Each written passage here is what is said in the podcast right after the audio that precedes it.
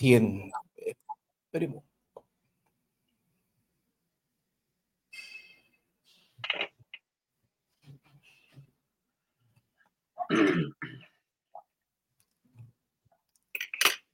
Ahora sí, siendo las 20 con 42 minutos en este día martes 28 de noviembre, ya casi llegando al último mes, diciembre, estamos en otro Alfilo Internacional. A mi lado tengo a mi compañero Rodrigo. ¿Cómo está Rodrigo? Muy bien, maestro Kiko. ¿Y usted? Muy bien, igual. En la pantalla tenemos a nuestro querido profesor Nicolás Java. ¿Cómo está, Nicolás? Gusto saludarte, Rodrigo y Kiko. Un gran un agrado compartir los días martes en Guillotina y junto a ustedes, a nuestro querido público que nos sigue fielmente. Así que un agrado los martes.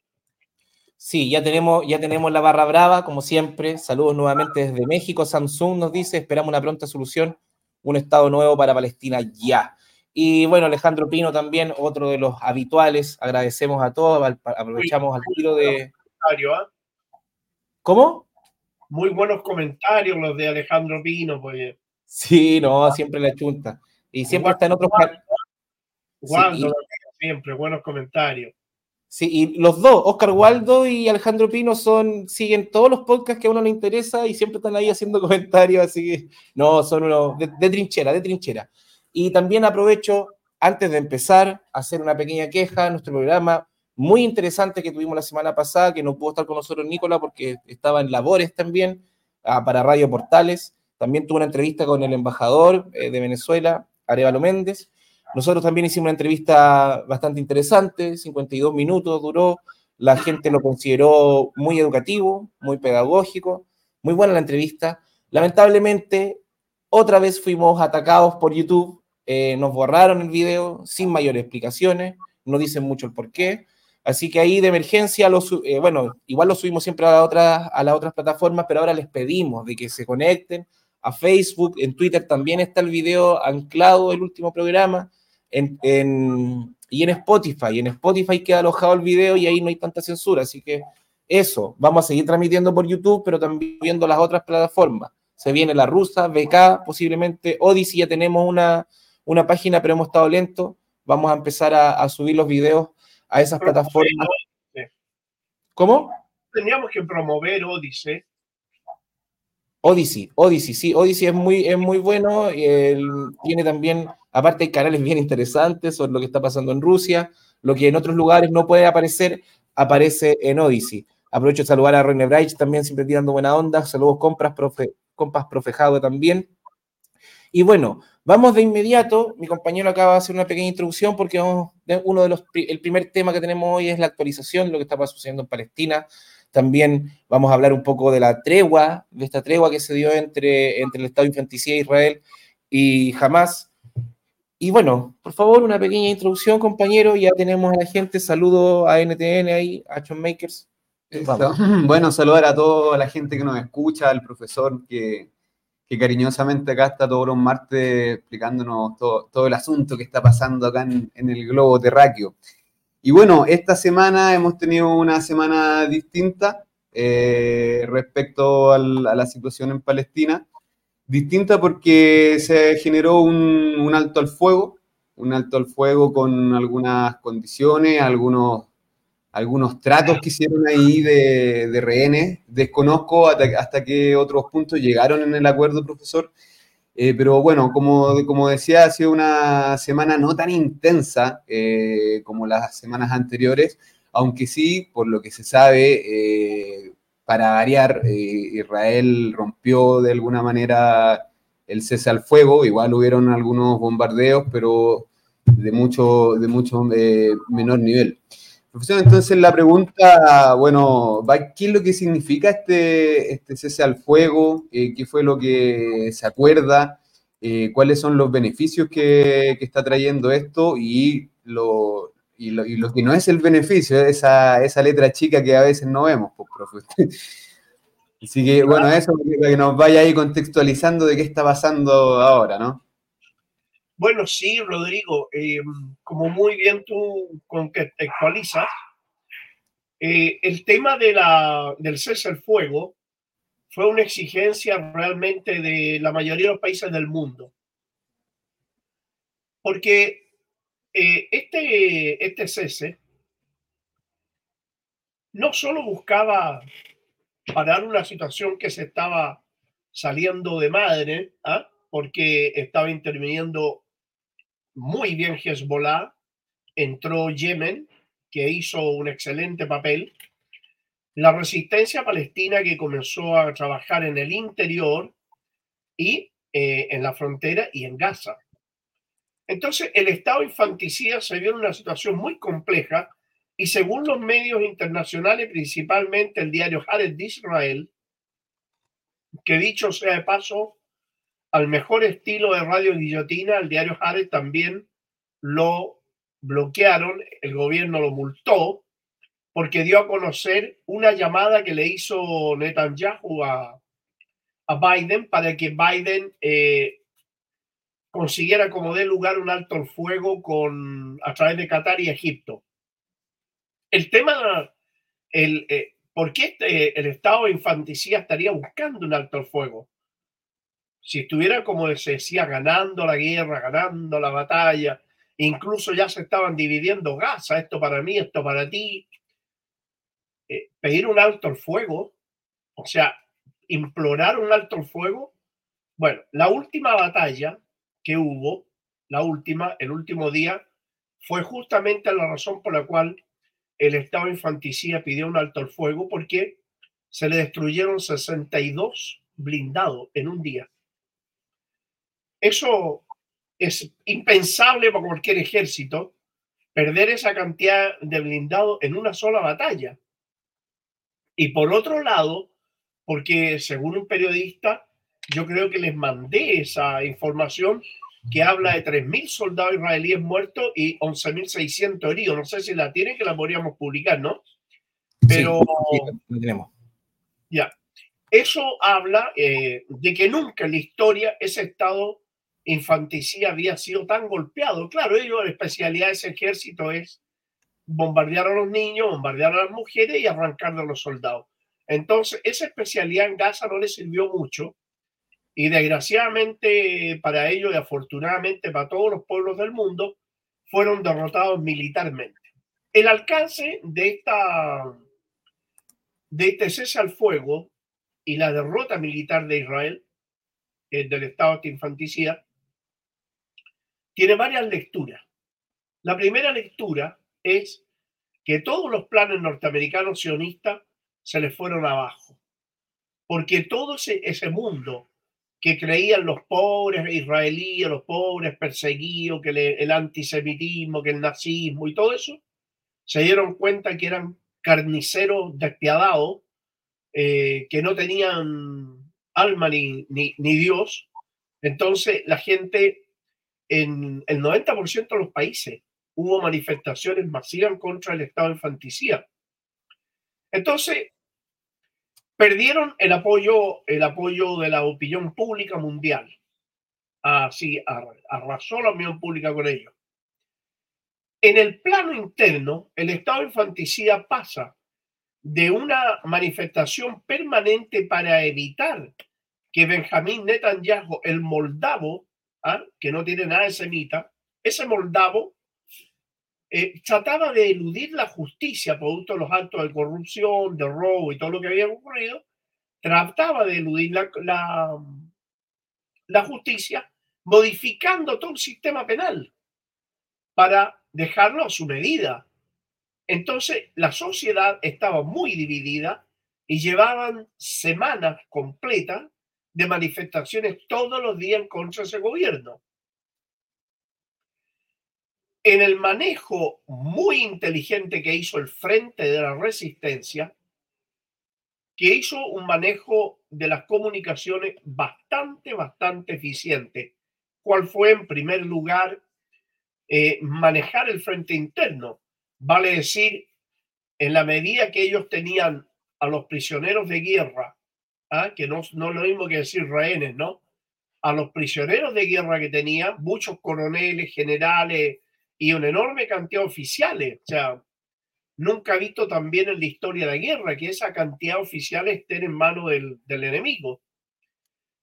Esa situación provocó que la opinión pública le reprochar a Netanyahu en el sentido de decirle, usted nos llevó una guerra para tapar con una guerra toda la corrupción, los robos y el acto eh, poco pro, que tenía usted en el manejo del gobierno, nos mete en una guerra, nuestros hijos se encuentran allá, nuestros maridos, nuestros hermanos se encuentran como prisioneros de guerra de Hamas y ahora tampoco quiere canjearlo y sigue bombardeando.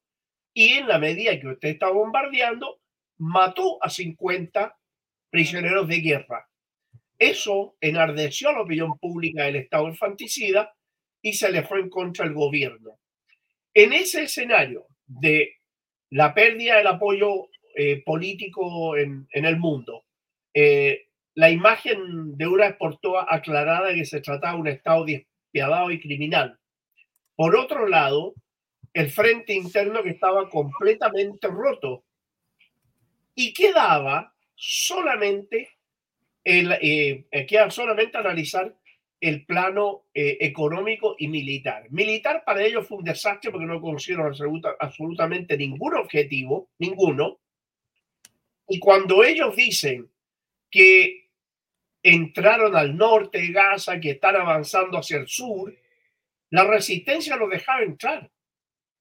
Los dejaba entrar para hacerlos caer en distintas emboscadas, porque de otra manera la doctrina de la resistencia en Gaza fue distancia cero.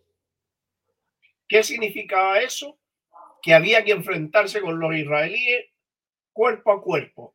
Y en esos combates los sionistas sellaron la peor parte porque perdieron una enorme cantidad de hombres y una enorme cantidad de blindados. O sea, hasta el momento, en la cifra de blindados y tanques destruidos llegaba a los 400, cerca de los 400. Entonces, desde el punto de vista militar tampoco tenía ningún objetivo.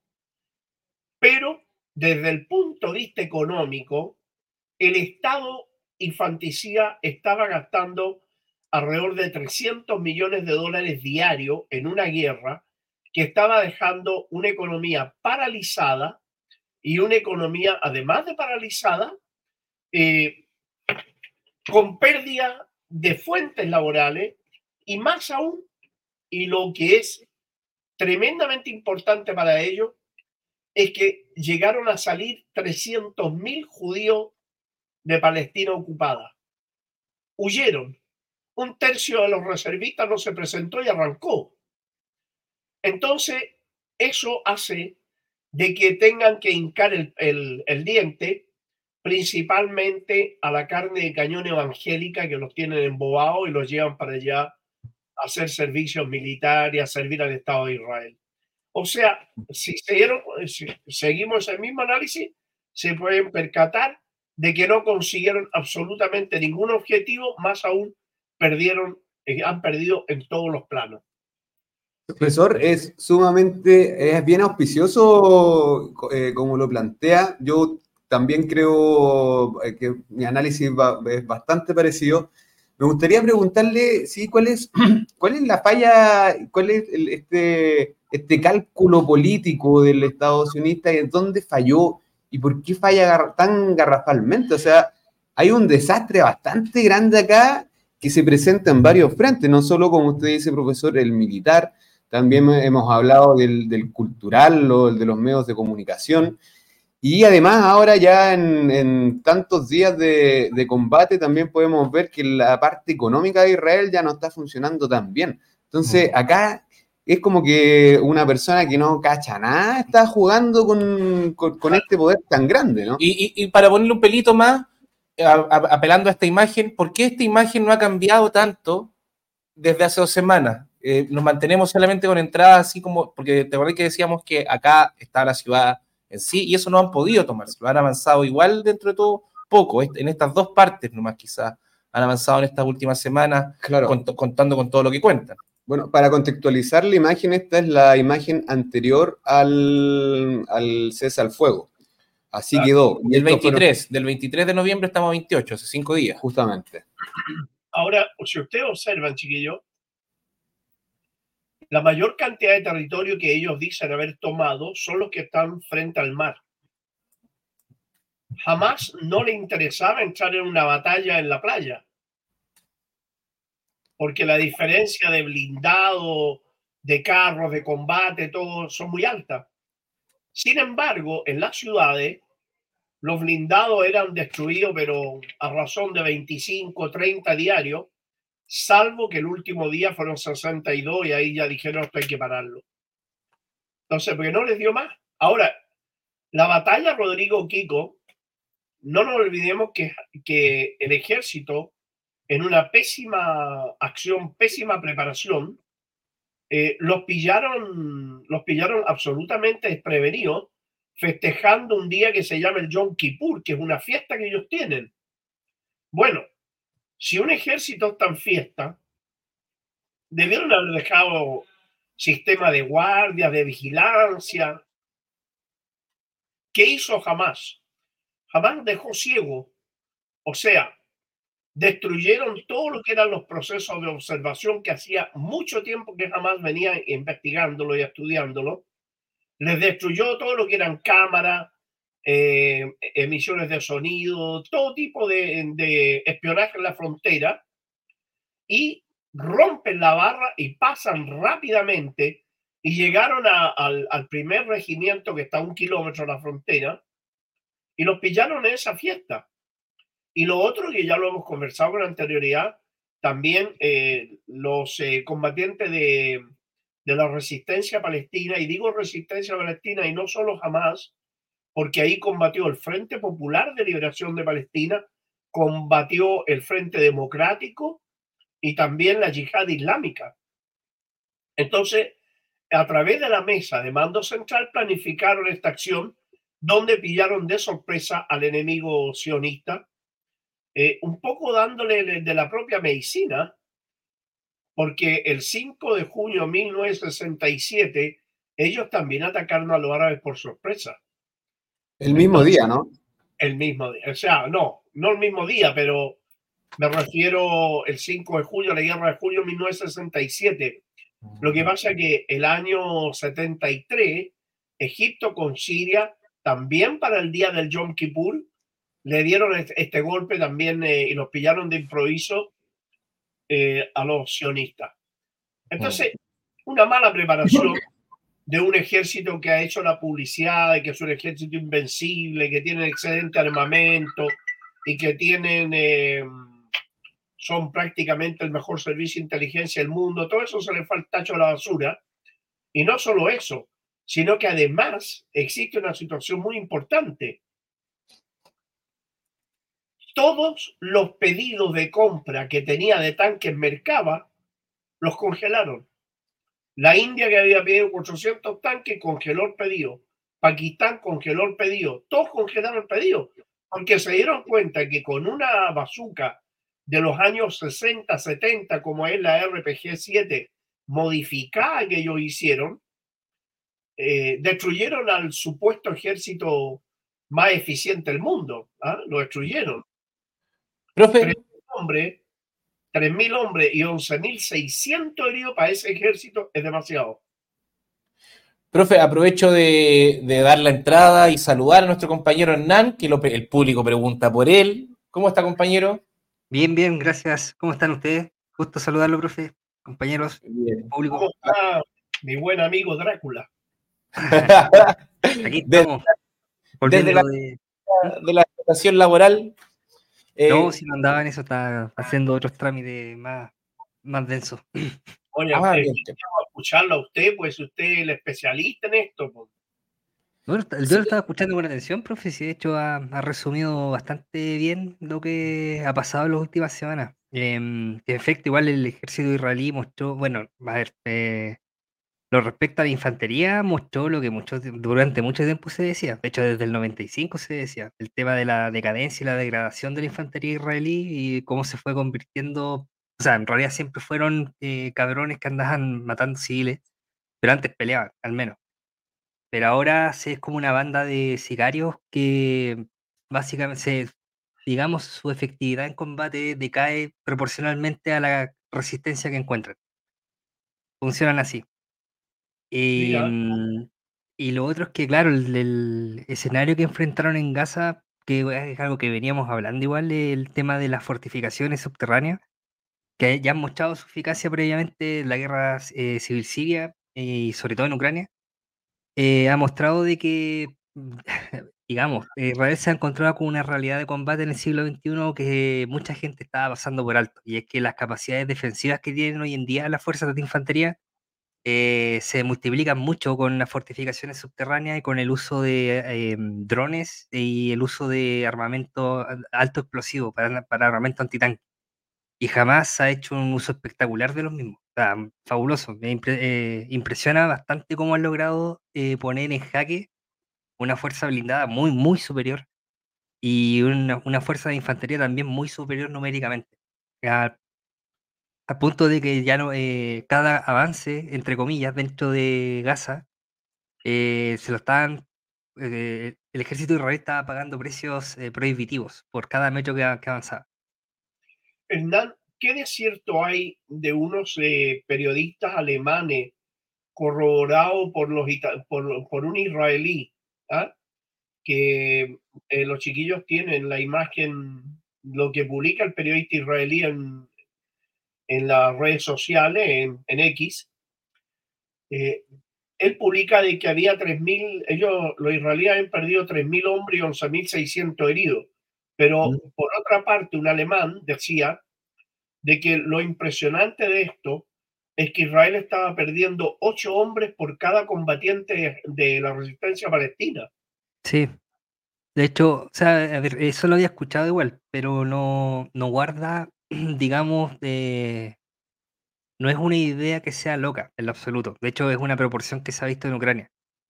Em, que en su momento se decía que era estúpido, que era imposible que los rusos tuvieran tasas de baja tan, tan pequeñas comparadas a los ucranianos, sobre todo en, la, la, contraofensiva en Zaporilla.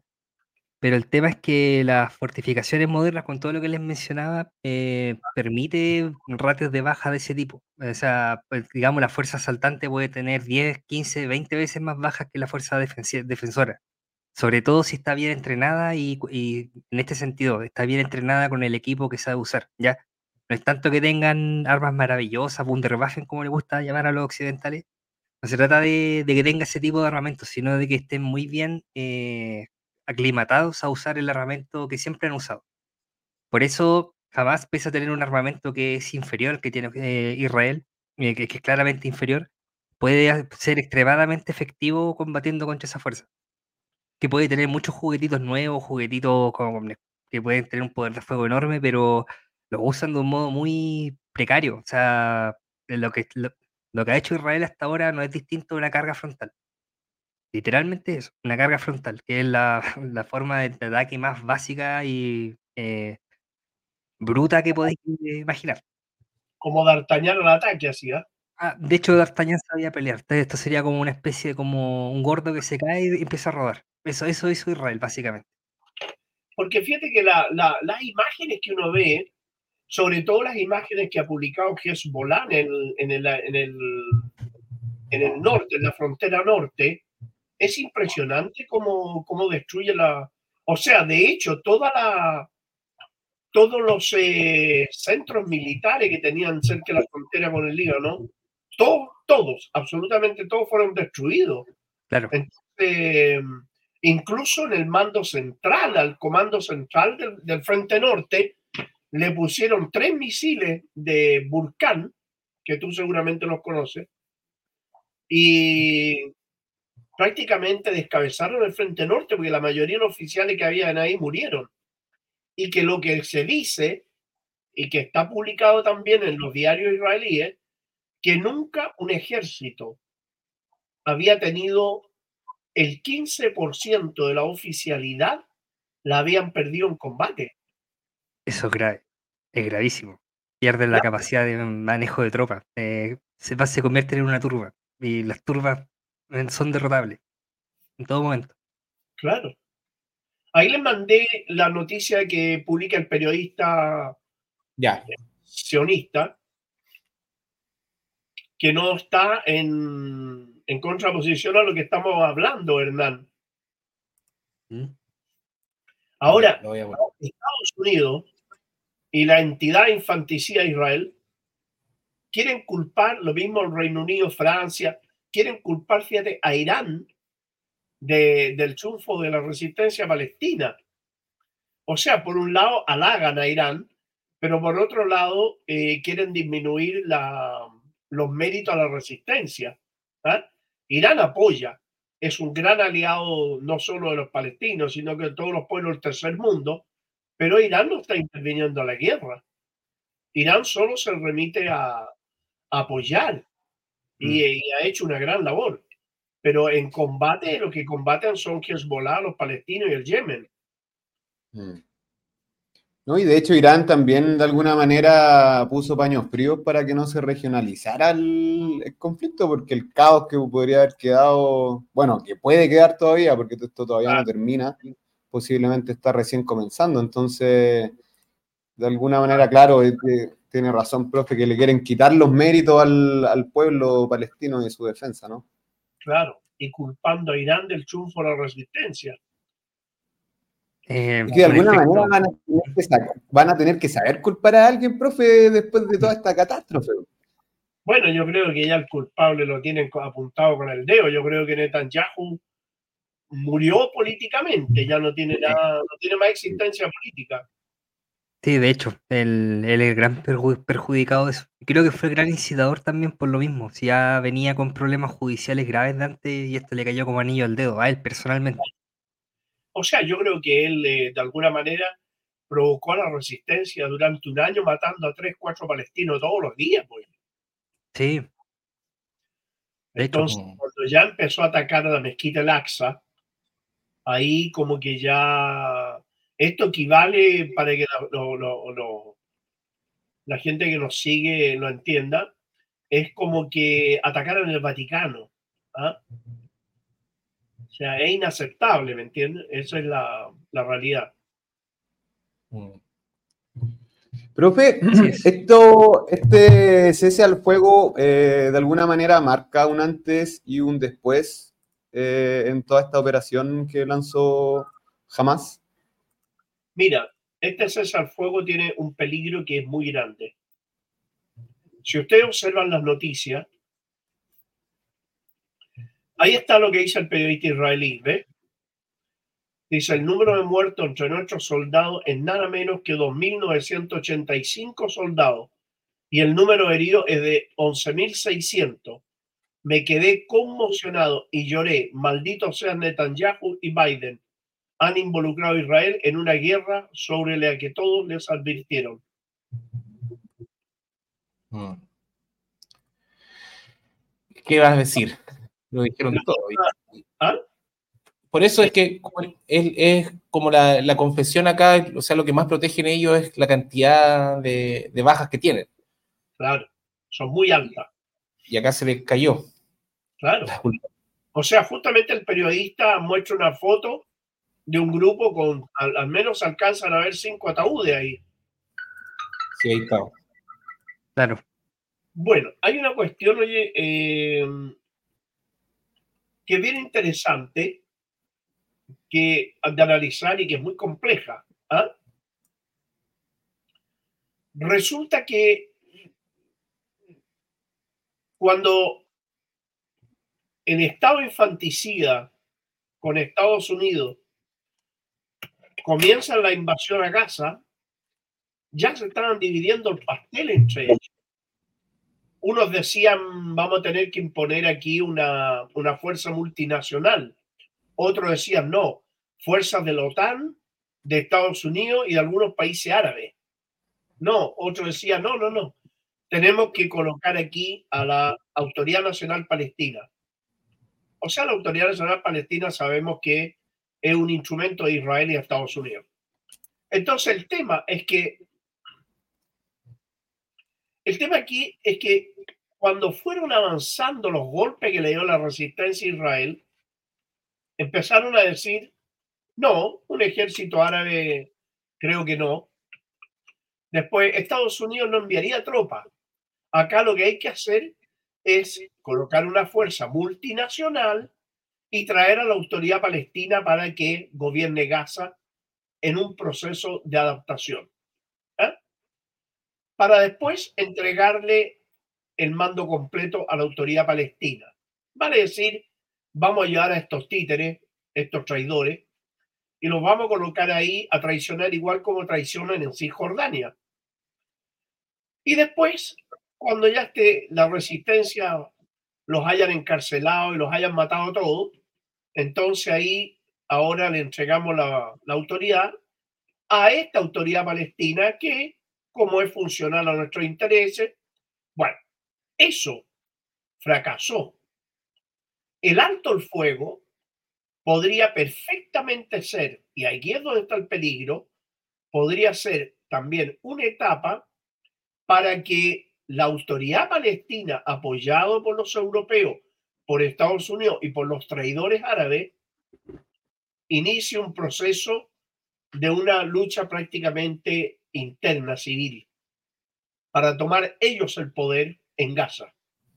Entonces, claro que, como siempre ha ocurrido, que los países árabes hacen el trabajo sucio para Estados Unidos y para Israel.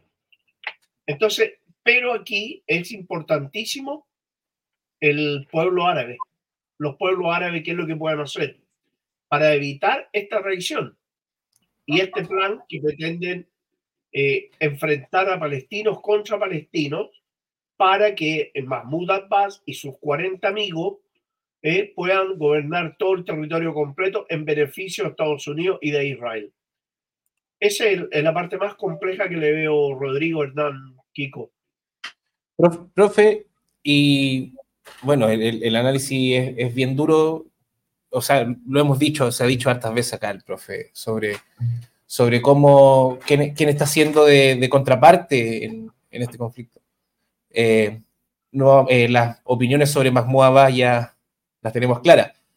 Profe, quiero que nos vaya un poco a la imagen y antes de que saltemos al próximo tema, que también tiene algo preparado ahí Rodrigo, unas imágenes que trajo, bastante interesantes. Ahí, las Fuerzas Armadas yemení bombardearon a las fuerzas israelíes presentes en una base militar en la isla yemení de Mayón, provocando muertos y heridos entre el ejército enemigo. bueno, acá ironizan, ¿cómo que hay, cómo que hay una base israelita en, en, en una isla yemení? Pero bueno, ahí tenemos. Y la isla, de Socotra, la isla de Socotra, que también es yemení, los Emiratos Árabes Unidos se la entregaron a la entidad criminal para que instalara otra base militar ahí. Y los traidores de Eritrea también le dieron una base militar a los, a los, em, a los sionistas. En Eritrea hay una base. Entonces, eh, esa base de Eritrea acuérdense que al principio de la invasión la atacó la resistencia palestina y capturaron al comandante de la base y se lo llevaron en paños menores, se lo llevaron eh, como prisionero de Eso y, liquidaron a varios de los soldados que habían en esa base. Ahora, esta Mayún, si tú te das cuenta, está al ladito de Yemen, al ladito, pegadito a Yemen. Ahí lo encontré, ahí encontré justo esa islita la que estábamos viendo recién, pero en esta imagen, y ahí si nos alejamos, vemos la puntita esa de Yemen, en la península arábiga. Claro. Y desde Yemen han estado Eh, ¿Tú habías un comentario, Rodrigo? ¿No? ¿Sobre? ¿No sobre Yemen? ¿No? ah, bueno, que Yemen agregar también eh, todo lo que ha pasado esta semana, también de alguna manera Yemen está bastante involucrado porque al empezar ya a atacar algunas embarcaciones que son de, eh, de algunos empresarios israelíes, de alguna manera cortaron el tráfico económico y eso hace perder bastantes lucas a todo lo que es la economía israelí. Hay, harto, hay harta imágenes y videos sobre eso, profe, pero ¿sabe qué? Vamos a ser sinceros y también con nuestro público tenemos miedo de publicar videos porque ya no queremos que nos sigan borrando nuestros videos de YouTube, pero, pero no sé a otra, a otra, a otra plataforma, pues. Sí, pues que lamentablemente la mayoría se conecta como lo más fácil es la tele, pone, la tele uno puede poner YouTube automático, por eso están ah, todos. Claro, claro, claro. Pero estamos un poco, eh, o sea, estamos un poco encadenados a esto, pero igual vamos a subir a otras plataformas no en vivo. Pues en vivo el chat acá es, Vamos a empezar a eso, en vez de tirarlo a Twitter, vamos a activar Twitch, que es otra también que no censura. A todas y yo digo, seguimos en YouTube para mantener esta conversación con el público que también es bien interesante. Así que, pero bueno, eso, profe, Yemen, ¿qué podemos decir esta semana? Yemen es un ejemplo para los países árabes. Yemen siendo el país más pobre, menos armado que, existe en todo el mundo árabe, es el más honorable, el más digno y el más eh, que en la práctica dejó las palabrerías de lado que hacen todos los países árabes. Apoyamos, apoyamos, pero de ayudan a Israel. En Yemen no. Yemen aún dentro de su pobreza, dentro de su debilidad, entrega todo lo que tiene para apoyar a su hermano. Yemen es un ejemplo para todo el mundo árabe. Y eh, no solo se ha quedado ahí, ha pedido que le den autorización y ellos dicen, nosotros estamos dispuestos a enviar 500 mil hombres a combatir junto a los palestinos. Entonces, eh, eso también nos dice que el Estado sionista en el futuro se va a encontrar con más enemigos, porque Yemen, si bien es cierto, viene saliendo una guerra muy desastrosa con los Emiratos Árabes y con los sicarios de Estados Unidos y de Arabia Saudita, eh, esa guerra contra el sicariato los dejó bastante, bastante maltrechos, pero aún así les dio mucha, mucha fuerza militar porque han, han logrado derrotar a varios ejércitos ahí. Derrotaron a los emiratíes, a los saudíes, a ejércitos de mercenarios, varios ejércitos mercenarios contratados por Estados Unidos, por el Reino Unido y Francia, para apoderarse principalmente de una provincia del Yemen que se llama la provincia de Ma'arib. La mm. provincia de Ma'arib, imagínense qué es lo que hay ahí, pues, para que esté Estados Unidos, Reino Unido y Francia metidos.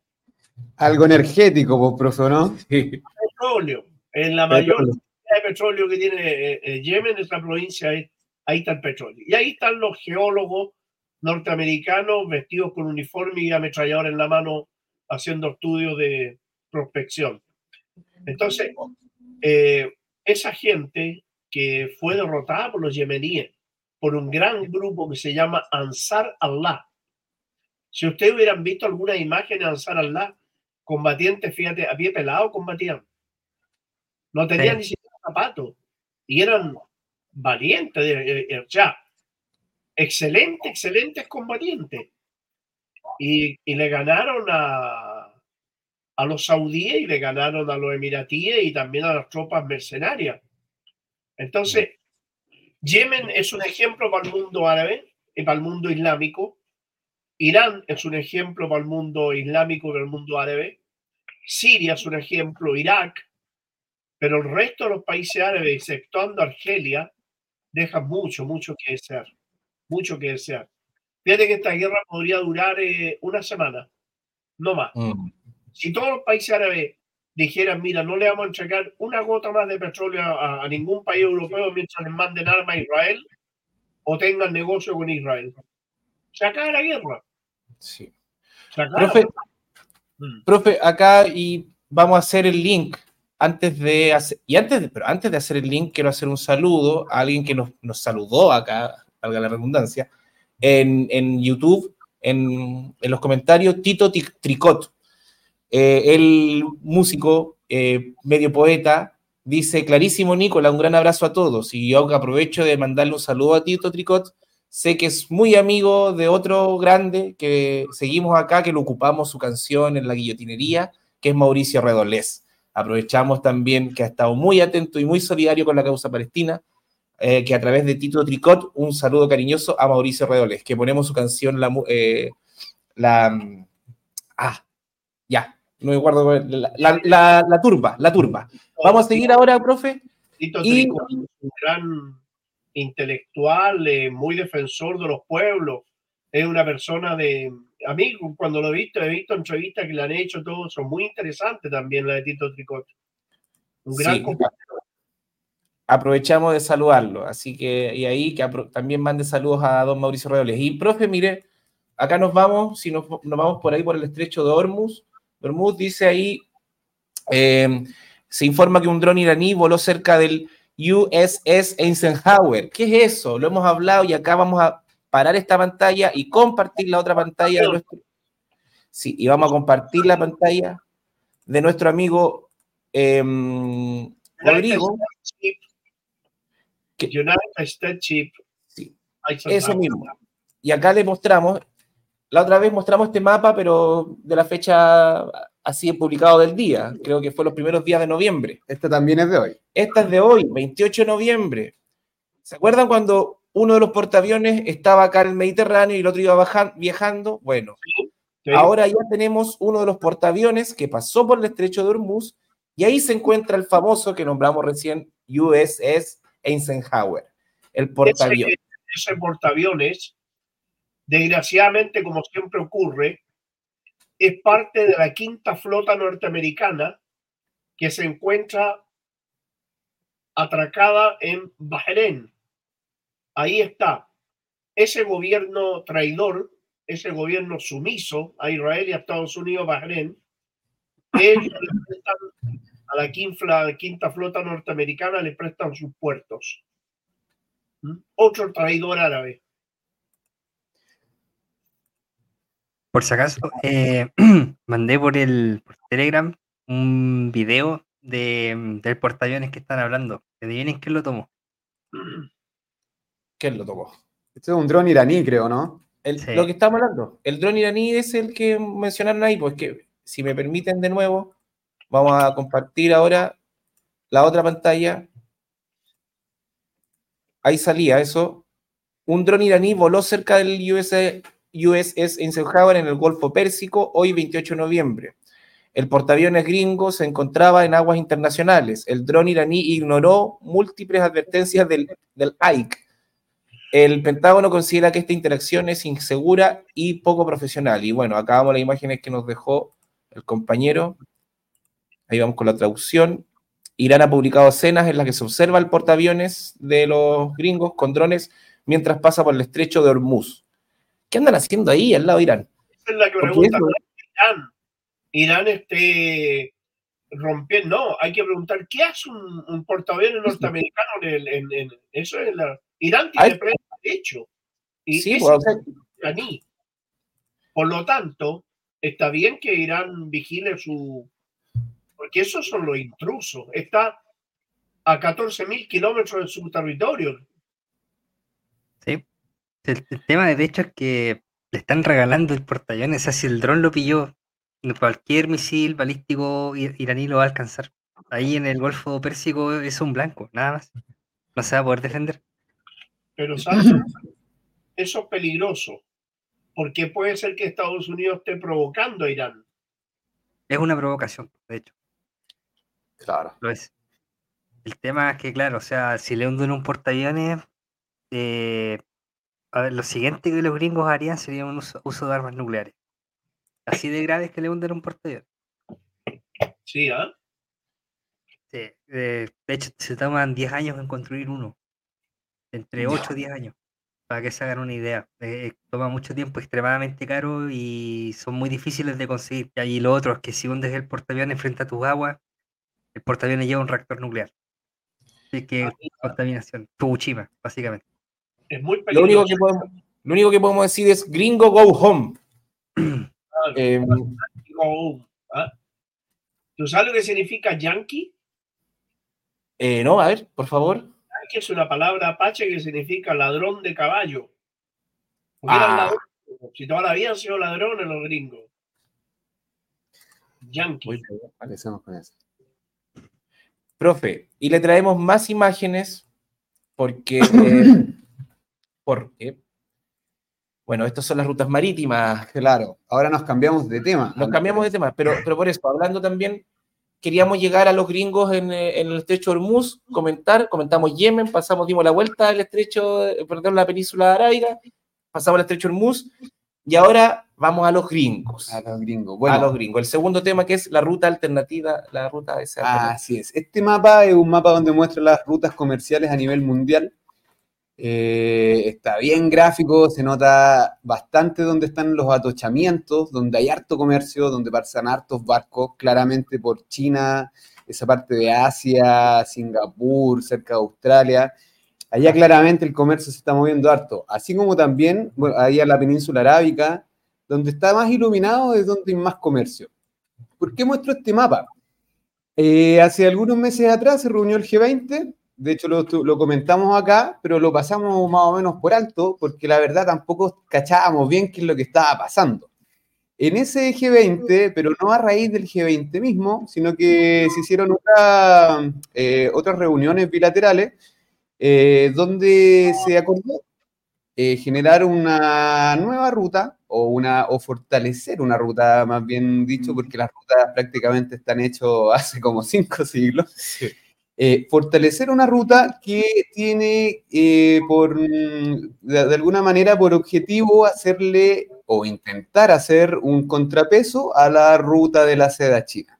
Estamos hablando que es una ruta que va a iniciar, va a darse inicio desde la India y que va a llegar hasta Europa pasando por el Medio Oriente. Por acá, me imagino, ¿cierto? Justamente. ¿Y ahí qué justo hay ahí?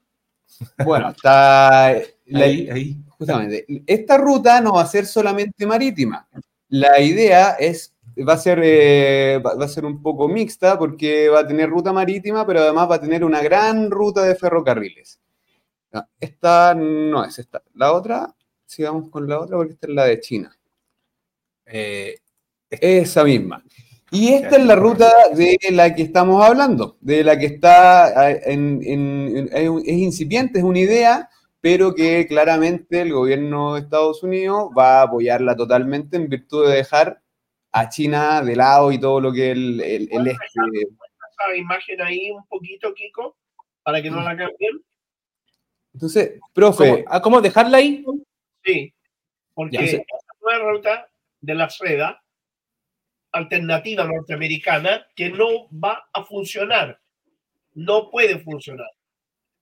Si tú lo observas, hay una controversia muy grande entre la India y China por un territorio. Incluso han habido pequeñas escaramuzas bélicas. Lo que quiere Estados Unidos es llevar a la India y a China a una guerra. Eso es lo que busca Estados Unidos.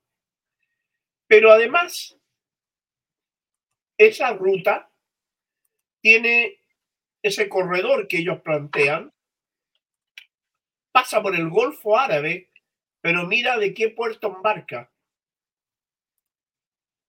De un puerto que estaría construido en Gaza. Ahí. Ahí está Gaza. La costa de Gaza. La costa de Gaza. Eso favorecería al Estado criminal infanticida porque lo harían rico a ese Estado, porque de allí estaría la distribución al resto de África, a Europa principalmente. Ese es el objetivo, además del segundo objetivo, que es, y ya lo hablamos, apoderarse del gas que hay en Gaza. Mm. Es otro problema grande que hay ahí. Porque si se apoderan del gas que hay en Gaza, Europa quedaría abastecido rapidito, tan rápido como lo podrían hacer los rusos. Entonces, abastecen rápidamente a los rusos. El gas de los palestinos pasa a ser explotado por el régimen infanticida, debilita la economía rusa y paraliza la nueva ruta de la seda china. Es decir, cuatro o cinco beneficios que agarraría el imperialismo y el Estado infanticida llevando a cabo esta ruta. Eso tiene un problema aún mayor. Hay, hay, una, hay una máxima que decía Mao, Mao Zedong, que era muy inteligente, era muy observador, ¿no? Mao decía, la lógica norteamericana es levantar una piedra y dejarla caer sobre los pies. Si ustedes observan, habría una ruta alternativa al canal de Suez, que sería terrestre y no marítima. Por lo tanto, el mayor perjudicado es Egipto, gran aliado, gran aliado de eh, Estados Unidos y de Israel. Eso sería a grandes rasgos todo lo que están en, conjunto allí eh, planificándose, planificándose. El tema es que China, o sea, la India, perdón, sí podría ser un competidor hasta por ahí nomás de China. Porque la India está muy lejos de tener la misma productividad y capacidad productiva que tiene China. Es cosa de ver el PIB de los países, profe, ¿no? Y, la, y, las, eh, ¿cómo se llama? Las áreas económicas que manejan, porque los indios, por, mucha industria que tengan, no, tienen la tecnología que tienen los chinos. Exacto.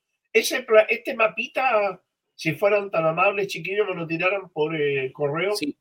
Lo vamos, lo vamos a tirar a su correo y también lo vamos a meter al Telegram, a nuestro Telegram también para que se suscriban a nuestro canal Guillotinagram, Telegram.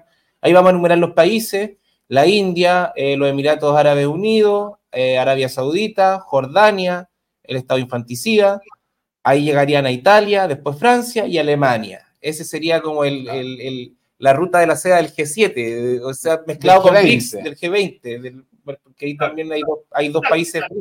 Oye, esta es una alternativa que trata de salvar a Estados Unidos de, del término eh, abrupto y rápido del, del imperialismo norteamericano porque el imperio en este momento está en, en, etapa de jaque, ¿no?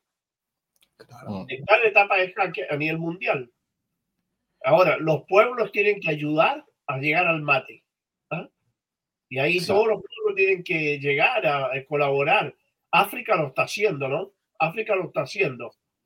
África se ha ido liberando y ha ido sacando a los colonialistas franceses y ha ido sacando a los norteamericanos también en su, de su empresa. Mm. Fíjate que si tú observas a ese mapa, eh, China tiene una, un, comercio muy, muy fluido con la mayoría de los países africanos. ¿Mm? Sí, ahí, ahí podemos ver, abajo salen, por ejemplo, em, bueno, en, Ahí sale. Claro, mira, en el verde oscuro dice China. Primer, primer socio comercial. De China. Mira los colores verdes, todos, pues. Sí, por, por eso, acá son los que. El primer eh, socio comercial es China, todos los verdes oscuros. Más clarito, segundo y, hasta el tercero. Y, bueno, ¿quiere decir algo, Hernán? ¿Lo escuché algo? Sí, lo escucho. Ah, no, no, eh, ¿Querías decir algo, Hernán? La verdad no está escuchándolos como lo que estaban comentando. O sea, tienen todas las razones en lo que están diciendo, así que no quería intervenir su intervención. Sí, eh, acá, bueno, y acá lo, último, lo importante, acá está eh, con ese signito ahí, esos son los puertos, estos son las vías férreas y estos son multimodales, como los intermodales acá. A ver, llevan cosas valiosas. Por Teherán, tienen líneas férreas por Teherán, luego el otro día mostramos las que se estaban, lo que se estaba ampliando, la importancia que tenía Irán eh, en, en, esta ruta de la seda, en esta la franja y la ruta, que, que, une dos conceptos, la franja y la ruta. Importante, igual era importante al menos para mí mostrar este mapa en el sentido de compararlo con, con la otra ruta propuesta. Esta es una ruta ya que tiene, está muy fortalecida eh, tanto en, el comercio así como en la creación de infraestructura. O sea, estamos hablando de que los chinos llevan al menos unos 10 años eh, invirtiendo y prestando lucas para generar carreteras, para generar puertos, etcétera. Es un proyecto que viene desde 2001, de hecho. Los mm, chinos ingresaron a, la Organización Mundial del Comercio, que todo esto fue una gesticulación, un, trabajo que hicieron demócratas y republicanos interesados en convertir en China en su factoría llena de esclavos para expandir su mercado de capitales. Fue proyecto que China ingresó por, por, eso a la Organización Global de Comercio, ¿ya? Invitado por Estados Unidos precisamente porque esta gente quería convertir a China en la gran factoría de usarlos como esclavos para reducir los costos al máximo y financiarizar aún más la economía. Eso es lo que buscaron hacer y lo hicieron. Eh, pero el tema es que los chinos lo usaron em, lo usaron eso inteligentemente para desarrollar su país. Y por mucho tiempo China fue una industria, fue la fábrica de, de basura. Todos la conocíamos por eso. Pero, y de hecho sacrificaron una generación completa en el proceso. Igual fue como un trabajo súper super rudo lo que hicieron los chinos. Pero por otra parte, se prepararon también para lo que está pasando ahora. Y el proyecto de, de, de la franja y la ruta, en su momento se le llamó también el puente terrestre euroasiático. Y ese proyecto data del 2001. Y desde ese entonces tenían la idea de poder conectarse con Alemania, particularmente por tierra, a través de Rusia. Pero la expansión puede ser, también se podía hacer por donde mm, antes pasaba la ruta de la seda. En su momento, su último momento de apogeo fue en la época del Imperio Mongol, que cuando unificó, entre comillas, que mataron a todo el mundo, pero unificó esa zona, toda esa zona geográfica, y la ruta prosperó, ya porque había un solo, una sola entidad política que lo controlaba. Eh, por Rusia se puede llegar a Alemania más fácil porque también son pocas entidades políticas que tenéis que atravesar. Ya pocos estados, pocas organizaciones políticas que te pueden hacer problemas. Por eh, el lado de Irán es más complicado que tenéis que pasar un montón de países que son súper inestables. Pero ahora se están estabilizando, eh, incluyendo Afganistán, por cierto, y podéis construir rutas, podéis hacer acuerdos. Y los chinos lo están aprovechando para expandir sus rutas también por el sur.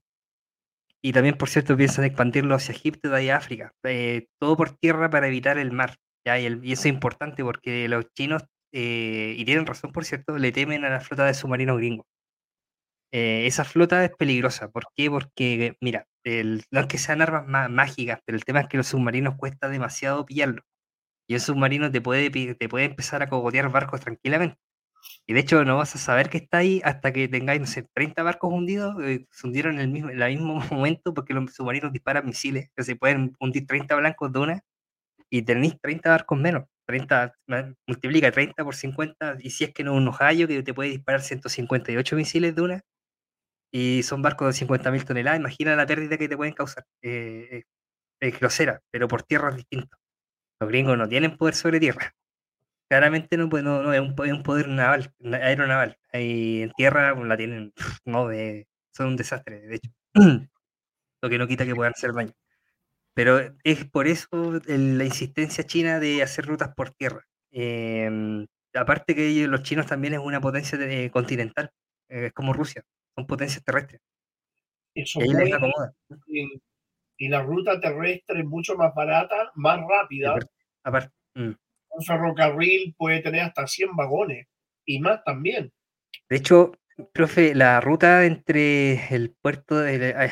se fue el nombre del puerto que está en Pekín, uno de los puertos de Pekín, pero pongámosle entre Pekín y... Puede ser, de hecho, es que había una... Pero me acordaba de esto, la ruta en tren desde Pekín a mm, Hamburgo son 16 días en. En, tren lento. En barco son 38 días. Claro. Por el canal de Suez. Por eso que te digo que eso es. No, una ventaja tremenda, tremenda. Sobre todo si se transportan componentes de alta tecnología que requieren ser llevados en frío, superconductores sobre todo. Eh, es un abaratamiento de, gigantesco en, términos del tiempo que necesitáis frigoríficos andando. Aparte, si lo enviáis por Rusia en invierno, no necesitas refrigeración. Es otra ventaja. Cacha, mira, buen dato. No, muy bien informado, Hernán. Muy bien informado. Sí. Y bueno, llegamos al. Esto, no, estamos en una hora todavía, ¿no es cierto? Nos, queda, nos queda espacio. No sé si, si el profe quiera agregar algo sobre esta ruta, sobre. De los fieles seguidores, hace alguna pregunta o o ver los comentarios. Sí, los comentarios, bueno.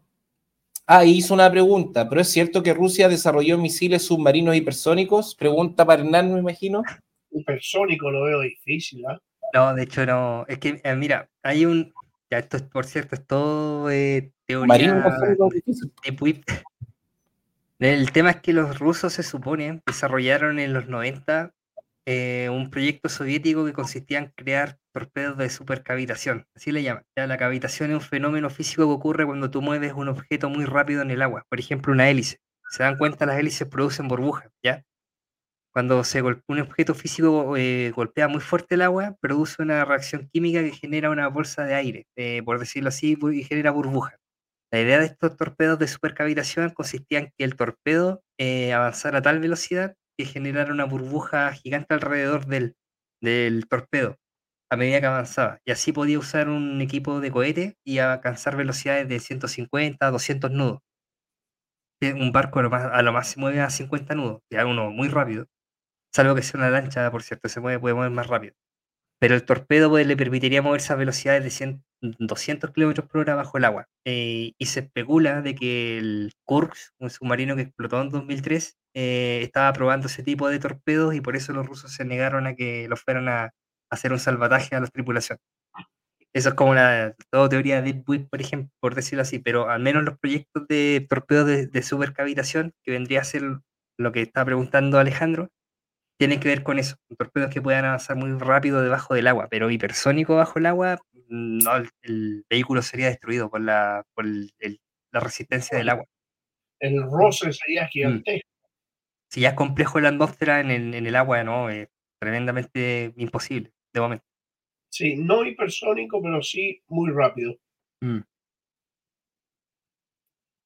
Ahí mencionaban también, bueno, el mismo Alejandro, el, el, puerto Chancay en Perú, que estaba en el mapita que habíamos mostrado, es parte del, del puerto, de la relación que van a tener ahí ya los chinos afianzados. Claro. Ahí estamos, Chancay, Panamá. ojo, este, este, mapa es un poquito antiguo. Lo que leí también por ahí es que puede ser Hilo, el, puerto, de hecho, por lo que se ha sabido, eh, está creciendo bastante y con capitales chinos.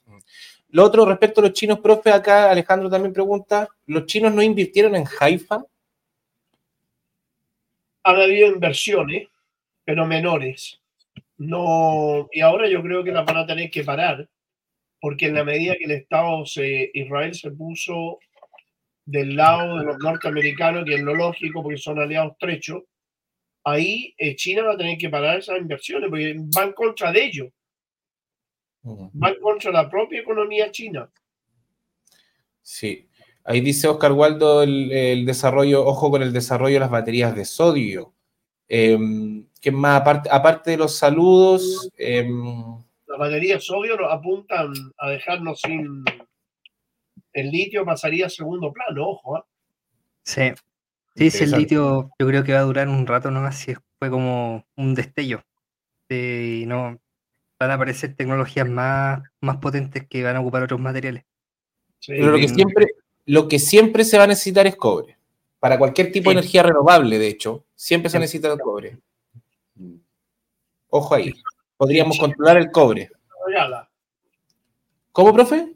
Que en Chile se regala. Ah, sí. Mm. Y, otra, y otra pregunta acá de Neguen Cupán, eh, ¿cómo ve la situación interna en Estados Unidos? ¿Nos podrían dar una manito a los ciudadanos gringos? Pregunta para Nicolás. Bueno, eh, los norteamericanos por primera vez tuvieron una manifestación de más de 500 mil personas en apoyo a, a Gaza. Y por primera vez las encuestas han dejado al Estado infanticida por debajo en el sentido de la opinión negativa. Pero en Estados Unidos se está desarrollando una situación que es muy, muy, muy halagadora, halagüeña, diría yo, muy interesante, que es la creación de un partido que se llama Socialismo Democrático, que no tiene nada que ver con los socialistas democráticos de aquí. ¿ah? Pero ese socialismo democrático es, lo lleva adelante y lo está banderizando Bernie Sanders, y que es tremendamente antisionista y pretende establecer un sistema en el cual los norteamericanos tengan buenas relaciones con todo el mundo y dejen de lado el látigo imperialista en las relaciones con los países, principalmente del tercer mundo. Así que en este momento esa lucha entre mm, el propio pueblo norteamericano va a depender mucho de que se pueda inscribir y pueda funcionar ese partido que es el del socialismo democrático. ¿Por qué? Porque durante todas las campañas Bernie Sanders sacaba sobre el 60% de los votos, Mm. pero no era elegido por el famoso vicio de los superdelegados, que un voto de ellos valía 20 de los otros. Entonces, evidentemente que era todo manejado de manera tal que lo único que le queda a ellos es salir de ese Partido Demócrata y, e inscribir el Partido Socialista Democrático y desde allí ir a las elecciones. Así que desde ese punto de vista, unido también a la decadencia del dólar y unido a la decadencia del imperialismo en el mundo, entonces la agudización de las contradicciones de clase al interior de Estados Unidos se viene como, como quien dice, una buena lluvia torrencial. Ojalá que sea purificadora. Ahí hay otra pregunta más. Eh, bueno, Alejandro vino sobre el satélite paparazzi, dice, de Norcorea, sacando fotos en Washington. Y Oscar Waldo pregunta al profe cómo ve las proyecciones de Cornel West para una presidencia. No sé si lo conoce. No, fíjate. Tampoco. No, tengo mayor información de este. No, No me suena. Y bueno, ahí guateó, guateó el, el sobrino Kennedy, po. Ahí eh, iba súper bien la encuesta y, y tirando frases incendiarias. Eh, con- salió con una pequeña entrevista donde le ponía todo a, a disposición de Israel, básicamente. claro. Y bueno, pregunta de un amigo, también amigo acá, Juan Miranda Lazo. Pregunta del profe, ¿cómo ve el futuro del BRICS? Eso se ve muy halagueño, muy bueno y es el que nos va a permitir principalmente a nosotros dejar de ser el patio trasero de esa potencia imperial. El BRICS, cuyo en, su inicio uno de los fundadores Brasil, de ahí viene, bueno, Brasil, Rusia, India, China y Sudáfrica. Pero en el BRICS se está integrando Argentina, varios más, entre ellos Venezuela, pero también se va a integrar México. Entonces, las mayores economías de América Latina se están integrando al BRICS. Eso nos dice que en muy corto tiempo el imperio en, que está en jaque, luego va a entrar a la, a la, a la UTI, ¿no? Así que lo veo bien, lo veo bien el futuro del BRICS.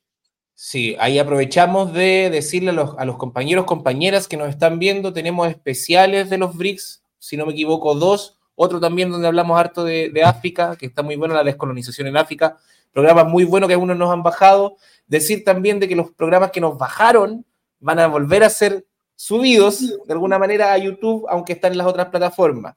Eh, y profe, la semana pasada estuvimos con Venezuela, hablamos de Palestina también, de Ucrania, apro- aprovechó Hernán de hacer una pequeña actualización, pero nos dejamos de lado de un elefante en la habitación latinoamericana, en esta enorme habitación cónica de Latinoamérica, que es el nuevo presidente de Argentina, que dijo muchas cosas y que ahora se está desdiciendo de todas esas cosas que dijo.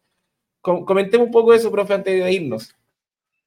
Mira, yo creo que la, la época que estamos viviendo nosotros en América Latina es bien compleja hoy. Porque estamos siendo gobernados por payasos. pues. Entonces, este, este es un payaso, este es un loco de atar. Y es un loco peligroso porque le ofrece guerra a medio mundo, le ofrece agresividad a medio mundo. Pero es el tipo de payaso que Estados Unidos utiliza para su, para su propio beneficio. ¿ah? Obviamente que el tipo eh, votaron por él, eh, yo diría sinceramente como un voto castigo. ¿ah? No votaron. fue- Mm. ¿Ah? No fue eso, profe, tal cual. eh, fue un voto de ron- un voto bronca, como le llaman en Argentina. O sea, Claro, no tiene, no tiene ningún mérito este gallo. claro. Eh, o sea, que igual, si tú lleváis de presidenciable al weón que es responsable de la inflación en tu país, eh, mira, pudieron haber puesto cualquier cosa, pudieron haber puesto a Boric al lado y habría ganado igual. Es que, mire, hay un documental. creo que pasó. hay un documental muy bueno que se llama Memorias del Saqueo, del gran Pino Solanas. Y en eso sale un analista eh, en un café hablando, bueno, si tú pones de candidato, por ejemplo, al hombre araña y José de San Martín, la gente igual va a decir, oye, esto es más serio, votemos por José de San Martín.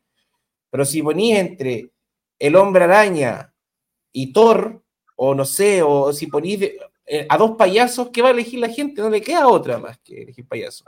Entonces también esas son las trampas de las democracias liberales, de, quién controla el, menú a la carta que como democracia nos tomamos.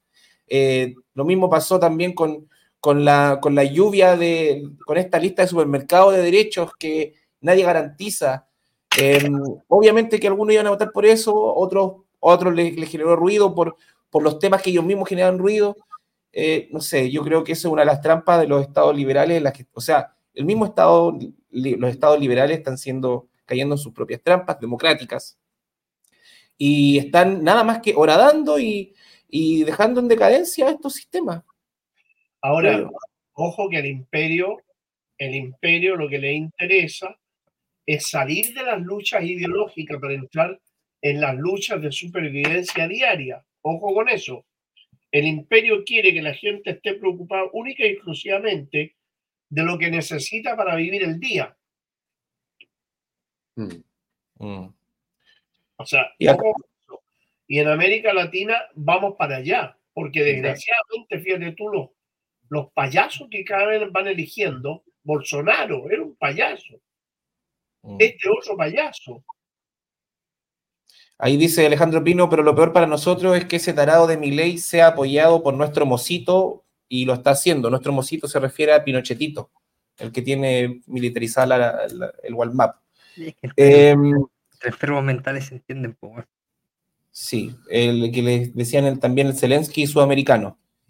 Y antes de irnos, ahora sí, em, bueno, ahí hicieron más preguntas, vamos a ir dejando para el próximo programa, no se olvide de compartir. Ahora ¿Cómo? ¿Hay alguna que se les pueda responder ahora? Ah, ah bueno, Juan Pablo, que está buena igual relacionada al imperio. ¿Es posible pensar en una decadencia del imperio yanqui sin que se use su potencial bélico?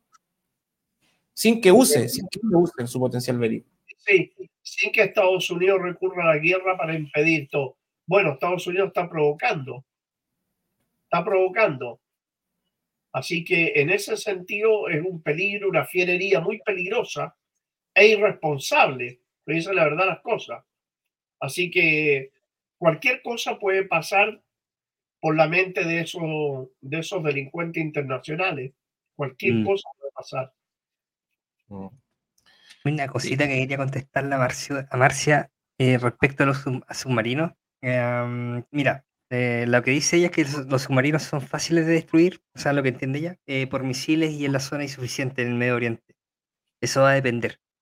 Depende mucho del submarino. Los submarinos más viejos son más ruidosos y son más fáciles de detectar. Ya, pero los submarinos más nuevos, como la clase Borei, por ejemplo, son tan silenciosos que un cardumen hace más ruido que el submarino. Por ende, es extremadamente difícil pillarlo. Ya, tenés que entrenar mucho el oído y las personas que están en el equipo de escucha hay que entrenarlos mucho y, no pueden escucharlo a grandes distancias. Los gringos también tienen submarinos de ese tipo. Eh, hay pocos países en el mundo que tienen submarinos así de silenciosos, pero existen. Eh, de hecho, Chile tiene Scorpion, igual son submarinos silenciosos viendo, comparándolo con la media. Pero si ya te hay submarinos como los que hay en la mayoría del mundo, que son más viejos, épocas de la Guerra Fría, no, esas son ruidosas, las pilláis al tiro y las destruís con misiles, torpedos transportados por misiles, ningún problema. Pero un submarino moderno actual, no, no, otra cosa, es muy, muy diferente la situación. Eso. Ya, qué bien, qué bien dicho. Buena aclaración, muy buena aclaración. Y ahí me gustó mucho lo que dice Peguón Cupán, que es lo que decíamos del, del documental. Massa versus un gorila, gana el gorila obvio. Oye, muy buena la, muy buenas las, eh, las precisiones que hace nuestro gran Sensu, ¿no? Eh, son muy buenas. A, mí me gustaría decir algo de Argentina, igual me duele Argentina, es lo que quería decir. No llores por mi Argentina. Pero también pensar un poco de que el, enfermo que llegó, que ganó las elecciones, lo hizo a través de promesas que son súper pelotudas, que, una palabra en Argentina, súper pelotuda, porque ¿quién puede pretender dolarizar una economía a estas alturas de la vida eh, es muy posible que no lo, no lo van a hacer porque posiblemente, yo no conozco mucho de economía, pero no creo que técnicamente sea algo tan fácil, sobre todo con los poderes, todos los poderes que hay a la interna de Argentina también, hay burguesías que a veces se contraponen. Entonces, de alguna manera, igual se balancea un poco este giro al anarcocapitalismo que le, que le dice este gallo, y tiene que poner al Macri y a gente que es como de la derecha reaccionaria más tradicional. Y él hablando de la casta, tuvo que poner a la misma casta. Justamente, entonces mm. tiene a la misma casta a la cual estuvo hablando bastante mal. Entonces, de alguna manera, yo creo que hay que esperar un poco a ver qué es lo que va a hacer este enfermo mental. Y, pues va a hacer eso y ver cómo, que no, sabemos, yo creo que hay que esperar. A mí me es difícil en este sentido eh, jugar ahí con las fichas del que, Mira, para los gringos es conveniente, porque hay que tener una demanda de dólares. Eso les va, les va mira, no es que la alivie, pero va, va a ser un bálsamo para la inflación de ellos, porque va a haber un demandante de dólares. Y a cambio de, de atraer esos dólares, Argentina va a tener que dar algo probablemente la Patagonia, algo así. Algo va a entregar mi ley. Las empresas estatales que les quedan. De hecho, pueden privatizar las empresas estatales, todas, todos los estatales en Argentina, eh, eh, vendiéndolo en dólares. Y listo, dolarizáis. ¿cachai? Y es muy, muy conveniente para los gringos, muy conveniente para los gringos de nuevo y solo para los gringos. Es como todo, como puedes ver, todo el mundo gana, excepto los argentinos y todos los Así tal cual es el remate, es como el remate, eh, ya se hablaba en el mismo documental, en Memoria del Saqueo, que voy a hacer de referencia. Vean, véanlo, por favor, porque todo es bueno, hasta la fotografía es buena, las entrevistas son excelentes, la música es muy buena, muy buena. Y los conceptos que instala, ahí habla cuando eh, Carlos Menem básicamente va con un maletín a vender las empresas petroleras, a regalarlas, y dice, mantiene relaciones carnales con Estados Unidos, en una misma cama, en un mismo jacuzzi, muestran igual imágenes de la decadente televisión de aquellos, de aquellos años, al igual que otro documental, Prende, Prendele Candela, que es sobre el proceso venezolano, donde muestran imágenes de la, de la decadente televisión capitalista de aquellos años, em, del, de, de, generar estos, estos becerros de oro, del, del culto al, al, lucro, del culto al lujo, a lo plástico. A lo plástico, eh, esa, esa, enfermedad que tenían de decir, oh, un, un, peso, un dólar. Bueno, esas recomendaciones no sé si tienen algo más. dopamina barata, básicamente. Sí. El Soma. El Soma. Oye, a los romanos les funcionó mucho tiempo, a tal punto que construyeron eh, una de las obras de ingeniería más grandes del mundo en ese tiempo, consistía en un teatro para ver todas las cosas más degeneradas que te puedes imaginar a la gente le encantaba. ¿Como cristianos peleando con leones, decís tú? No, cosas más degeneradas, literalmente brutales, así como, ve por ejemplo, la, el mito del, de, Perseo. De hecho, el, tipo que le dio el fuego al, a, la, humanidad, y los dioses lo castigaron con un pájaro que venía todos los días a comerse del hígado. Ya, eso, literal. Entrenaban pájaros para que se lo comieran vivo en público también habían cosas. Eh, es el tipo de show que habían. No, y es el tipo, el tipo de mito que le gusta a los helénicos, los padres del eurocentrismo. Pero bueno, vamos a dejar ahí, basta de helénicos. No sé si, profe, si quiere agregar algo, algún llamado que quiera hacer. Aprovecho yo. Diga, estamos, profe, Estamos bien y hemos tratado todos los temas ampliamente. Felicitar a la gente, nomás que nos sigue. Y, y bueno, estar sí atento un poco a lo que pueda ocurrir en Gaza pero confiar en el frente de la resistencia que está haciendo las cosas bien y está ganando en el terreno militar. Sí, yo simplemente anunciar de que posible el martes, posiblemente el otro martes, no sabemos cómo vamos a tener el programa, cómo va a ser el formato, pero ahí lo estamos viendo, pero sí anunciar que para el 12 de diciembre, martes 12 de diciembre, tenemos el último capítulo del año. Vamos a hacer un pequeño receso estos días, pero sí vamos a dejar libremente los especiales. Cuando hay algo necesario que hablar, nos vamos a reunir en esta misma mesa virtual con el profe Nicolás Java, con nuestro querido amigo Hernán, Rodrigo y yo, y quizás alguno, uno que otro invitado, nadie sabe. Así que vamos a tener especiales de verano de Alfil Internacional y el 12 de diciembre vamos a hacer un recuento anual. ya lo estamos preparando, ya lo estamos eh, preparando para este fin de año, para despedirnos, que ha sido muy provechoso para todos, yo creo, para los que formamos parte de Guillotina Radio, para los que son parte también del filo internacional, obviamente, para nuestro público, para los guillotineros. Así que mm, eso, vamos a tratar de hacer algo lindo para ponerle un, un buen cierre este año y obviamente vamos a seguir atentos a todas las noticias internacionales, todo el análisis geopolítico internacional en este Al Filo Internacional con Nicolás Jauba. Eh, solo eso y quizás nos veamos el próximo martes. Chao a todos. Chao a todos. Chao, chao. Cuídense, un abrazo. Un abrazo, una.